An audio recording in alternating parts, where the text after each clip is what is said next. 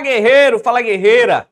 Que prazer estar com você para que juntos possamos lutar por, por nossos sonhos. Eu lutando pelo meu e lutando junto com você pelo seu, certo? Meu nome é Madison Pinheiro, sou professor de criminologia e hoje nós faremos com que você, no dia da prova, você gabarite e você mostre para que veio, beleza?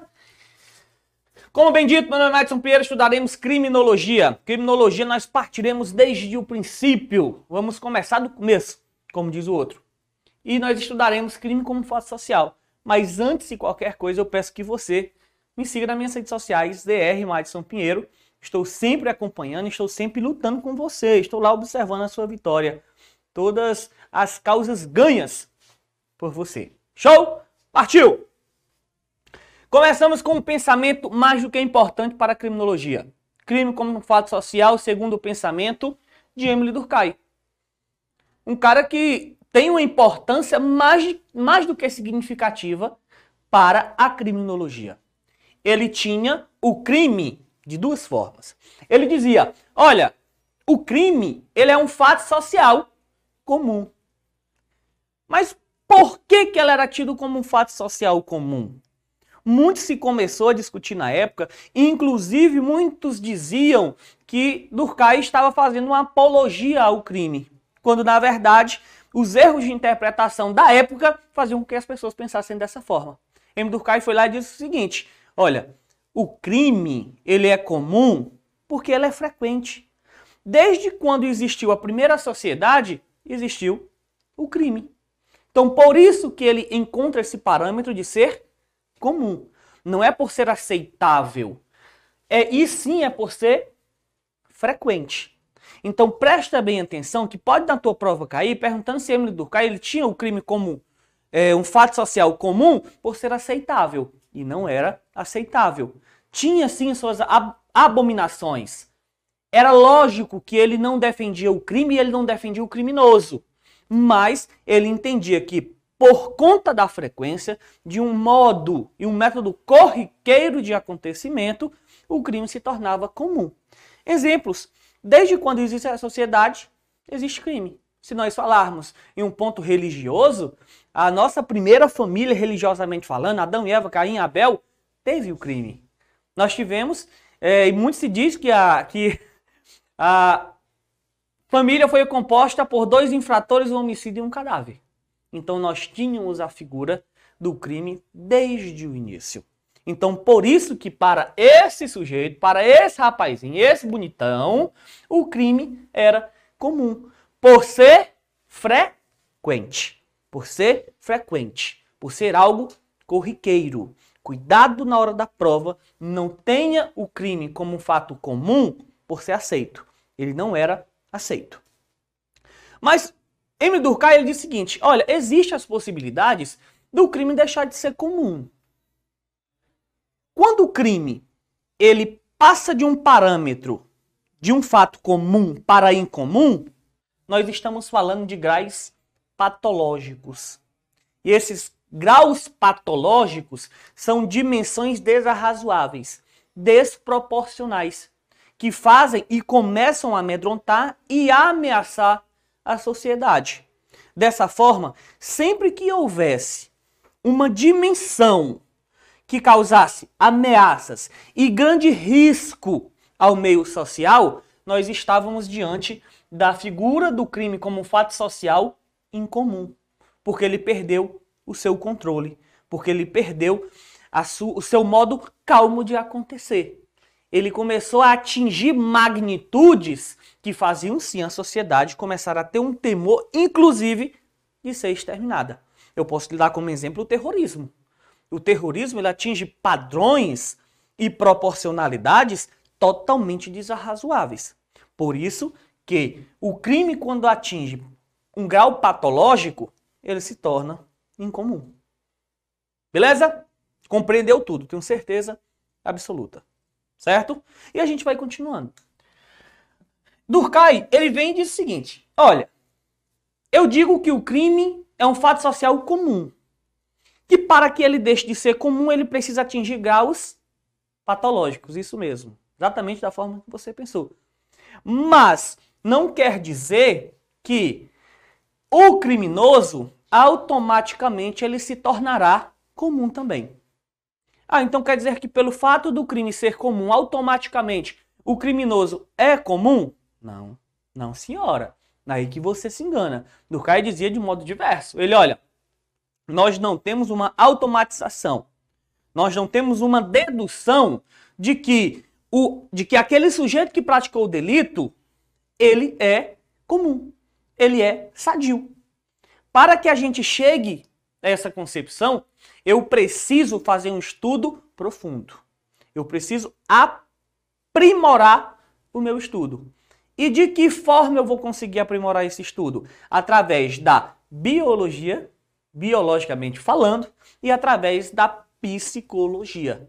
Com o estudo aprofundado da biologia e da psicologia, aí nós conseguimos chegar a uma ideia de que se o crime era comum e se o criminoso também se amoldava a essa ideia de também ser comum. Ou ele era anormal, ele tinha é, parâmetros psíquicos que, que demonstrava que ele tinha sedes de loucura. Então, por isso que ele disse: eu preciso que para que eu tenha a noção certa de que o criminoso ele é normal, ele é comum, eu preciso estudá-lo. Porque sem o estudo eu não vou conseguir fazer com que essa minha dedução seja correta.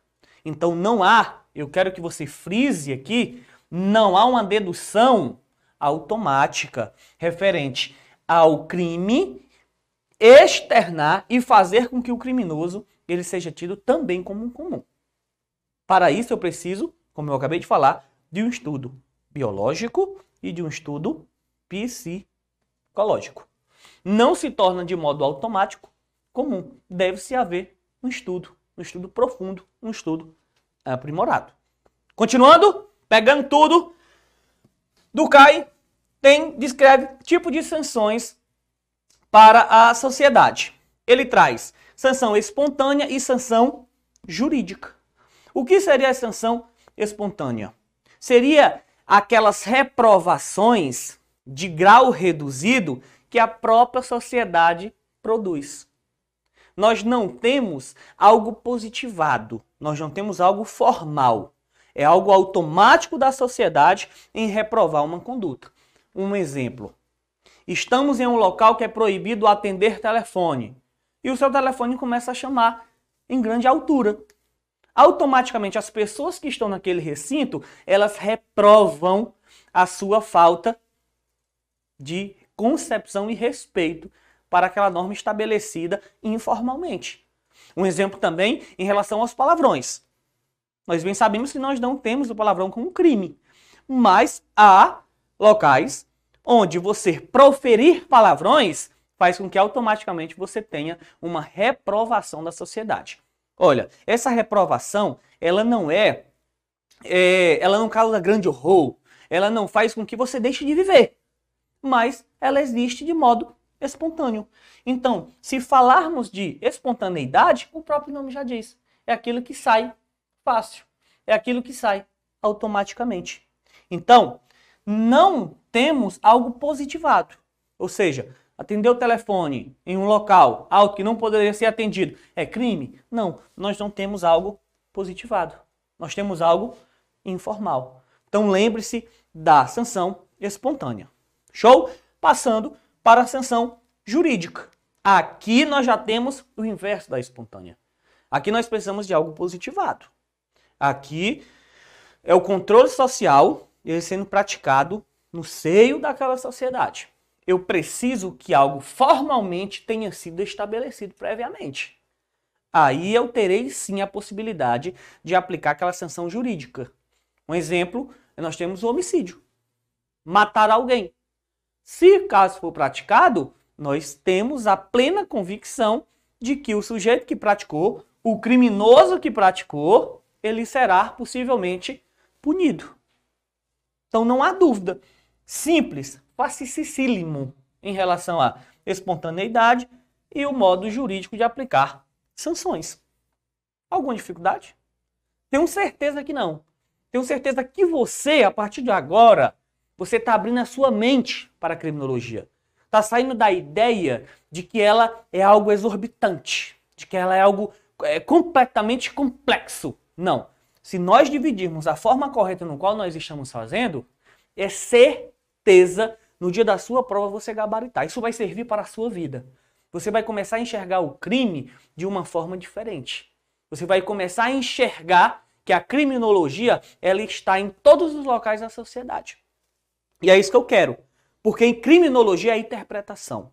E nós faremos com que você interprete e chegue no dia da prova e feche o tempo. Beleza? Continuando, guerreiro. Continuando, guerreira. Chegamos à finalidade do crime. Para Durkheim, a finalidade do crime é uma. Olha, o crime, ele existe para que ele possa manter vivo o sentimento de reprovação, o sentimento de aversão àquela conduta. O que é isso? O meu sentimento é não concordar com o crime. Se acontecer um crime de furto, se acontecer um crime de roubo, se acontecer um crime de homicídio, a finalidade daquele fato ter acontecido é a minha reprovação. Por isso que veja, claro e cristalino como a luz do dia, manter vivo o sentimento de repúdio. Então, se o crime acontece, eu preciso repudiá-lo.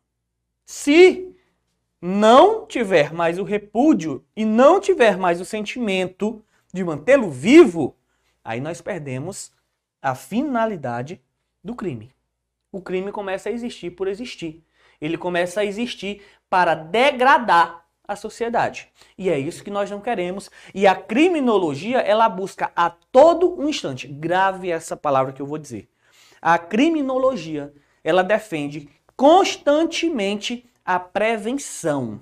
Ela tenta atuar de modo preventivo para que ela venha evitar a prática do crime, para que ela busque entender também o criminoso. Então, a finalidade do crime, ela precisa sim estar estabelecida e nós precisamos entender. Nós temos que tirar da nossa mentezinha poluída, contaminada pelos pelos sistemas de comunicação, pelo direito penal, e a criminologia é uma grande crítica do direito penal, então nós precisamos tirar da nossa mentezinha essa ideia poluída, defasada, de que nós temos que punir, punir, punir. Não. Você até pode ter, e é um direito seu, ter esse pensamento. Mas no dia da prova, tira esse pensamento, coloca dentro de um balde e deixa lá fora. Entra com outra concepção que eu tenho certeza que você vai sair vitorioso. Então entendemos a finalidade. Perfeito? Não há dúvida, mas não há dúvidas em relação à finalidade. Mas a gente vai lá. A gente chega aqui em um ponto também muito importante que pode cair na sua prova. Que nós temos que entender as funções do crime e nós temos duas. A primeira, nós temos a manutenção social. E o que seria a manutenção social?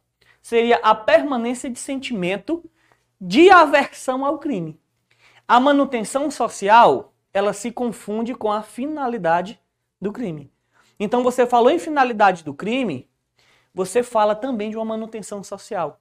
Eu preciso manter dentro daquele grupo, daquela sociedade, que o crime ele merece e precisa ser repudiado.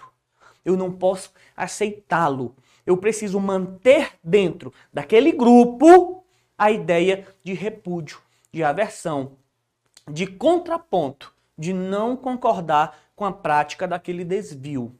Então entenda, manutenção social é a permanência do sentimento de desprezo.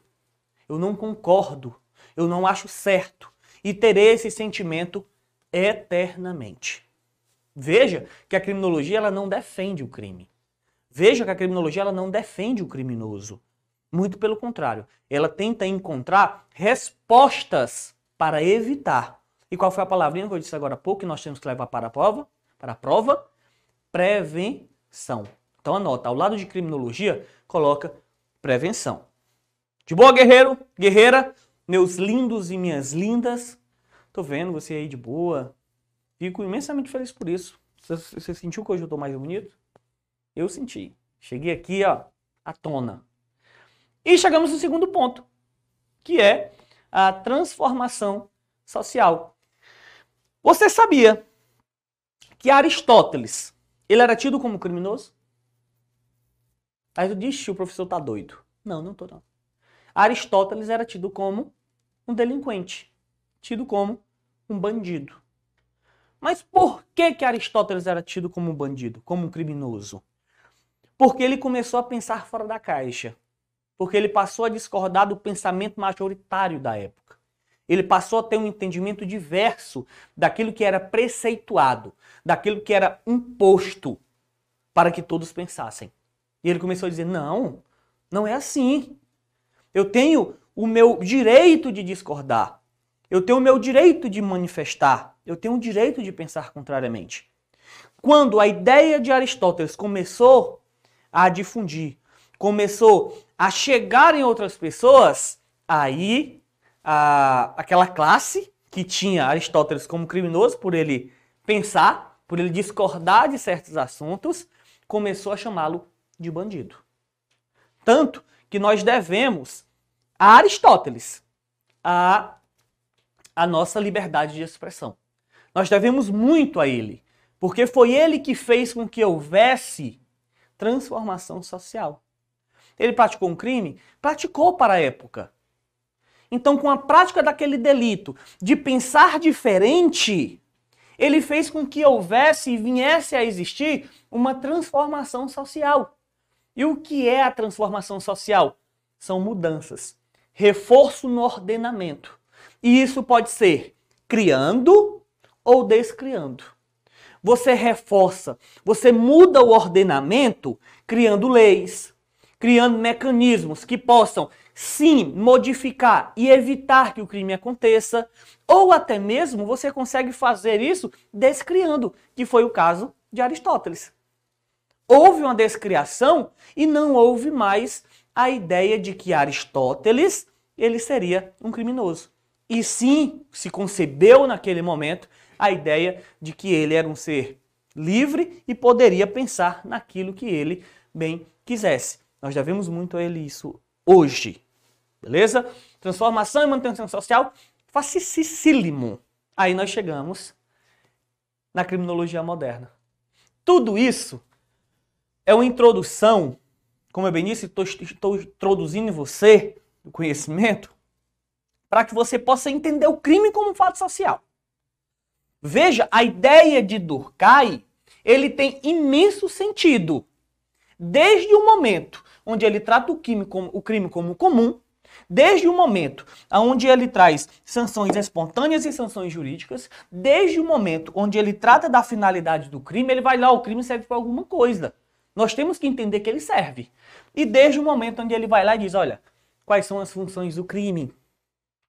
É manter, que no caso é a manutenção, e é a transformação. É transformar a sociedade, é transformar aquele convívio mais seguro, é nós termos um controle mediante a transformação. Entramos na criminologia moderna. Diante de toda essa introdução, também teremos um estudo da criminologia moderna. E a criminologia moderna é, anote, uma ciência empírica, interdisciplinar, indutiva, que visa estudar o crime, o criminoso, o controle social e a vítima. Tudo isso caiu na sua prova, perguntando se a criminologia, sempre que falar criminologia e não expressar qual o momento, ela está falando da atual. Certo? Agora, se ela expressar, nós veremos que cada momento houve a sua, houve estudo de uma criminologia diferente. Tranquilo? Mas aqui eu trago a criminologia moderna, conhecida como contemporânea ou conhecida como atual.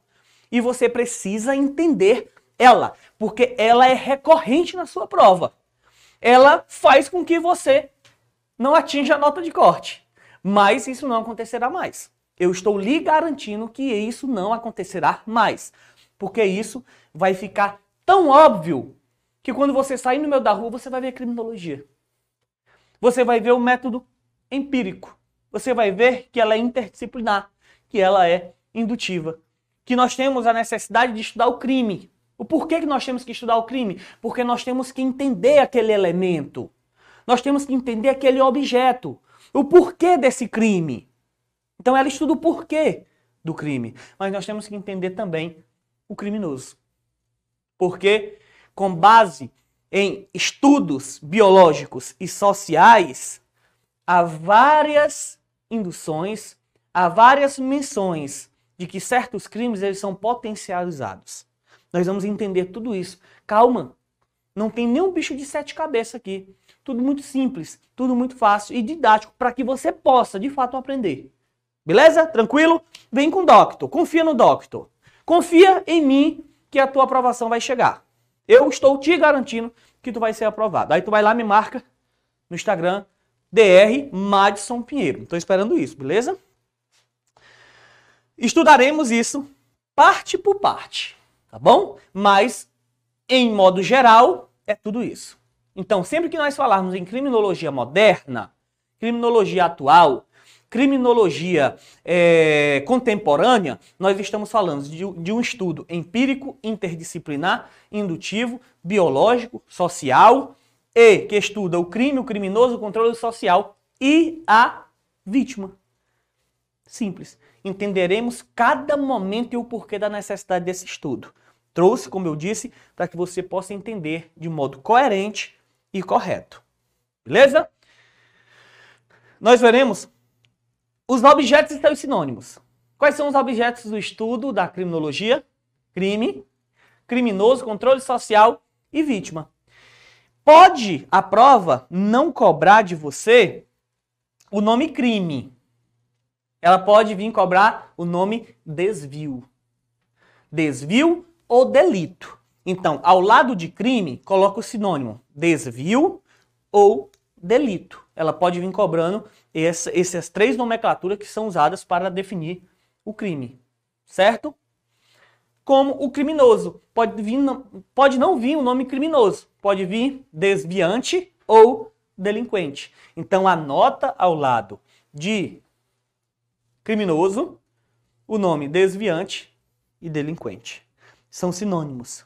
Isso não é besteira, isso é importante. Já vi gente errar questão por conta que não estava o nome criminoso, estava o nome desviante. E não sabia o que era desviante. Certo? Desviante é o mesmo criminoso. O controle social, ele pode vir como poder social. Já vi questões onde troca-se o controle pelo poder. Então é possível que haja essa inversão, que haja a troca desse nome. A vítima é simples, muito simples. Ou é a ofendida ou é o ofendido. Simples, fácil e prático de se entender e de se estudar. Aí nós chegamos à finalidade da criminologia. E nós temos três finalidades. Vejamos, nós temos a necessidade de compreender e prevenir o crime, porque nós temos que, que como desde o início eu falo para vocês, o quê? Que ter algo preventivo. Nós temos que entender o porquê que aquele crime acontece. Quais os elementos que fazem com que ele seja potencializado. E o porquê que ele é o escolhido. A partir daí, eu vou estar compreendendo o crime. Para que eu possa prevenir o mesmo. Para que eu possa ter mecanismo e estudo suficiente para evitar que ele aconteça. Uma segunda finalidade é intervir na pessoa do desviante. Olha, desviante, eu não trouxe criminoso. Desviante e criminoso é a mesma coisa, beleza? Intervir na pessoa do desviante, conhecendo e o entendendo. Eu preciso intervir na pessoa do criminoso. Eu preciso conhecê-lo. Eu preciso entender o porquê que ele praticou aquele crime, seja por questões biológicas, seja por questões sociológicas, eu preciso entender o porquê que aquele, que aquele sujeito, tido como criminoso, ele praticou o delito. Então, essa é uma segunda finalidade da criminologia. Tranquilo? A terceira finalidade é melhorar os instrumentos de resposta à criminalidade. Eu preciso juntar tudo isso que a criminologia me permite, que ela parte de uma noção que ela precisa capitularizar ideais, capitularizar ideias para que ela possa dar respostas, para que ela possa dizer: nós precisamos melhorar em determinado instituto, Nós precisamos melhorar em determinado ato normativo para que a gente tenha a figura do crime diminuída, para que a gente possa prevenir e de modo preventivo a gente afastar a figura. Se não conseguirmos afastar completamente, mas que a gente possa, mesmo que minimamente, afastá-la do convívio social. Então, a terceira é melhorar os instrumentos de resposta à criminalidade. Nós vamos ver é, que nós estudaremos controle social informal e controle social formal. Aí nós vamos, de fato, nos deparar com que, com que instrumentos de, é, é, de uma busca de você reduzir a criminalidade são esses. Tranquilo? Aqui eu quero tratar somente de modo rápido e sucinto com os capitaneadores da criminologia, que nós temos Paul Topnard e nós temos Rafael Garofalo. Eu quero que você recorde que Rafael Garofali ele tem uma, uma, uma ideia muito importante para a criminologia. Inclusive, ele foi o autor da obra A Criminologia. Então lembre, eu vejo questões recorrentes em concurso público que pergunta qual foi o autor da obra A Criminologia. Aí você vai lá, gabaritando tudo agora e coloca Rafael Garofalo. Fácil. Mais do que fácil. Não há nenhum bicho de sete cabeças. A tua aprovação, ela, tá, ela é tão certa quando, quanto um dia nós morreremos. Beleza? Confia em mim, confia na gente, nós estamos fazendo o melhor para você. Beleza? Fica com Deus, valeu e tchau, tchau.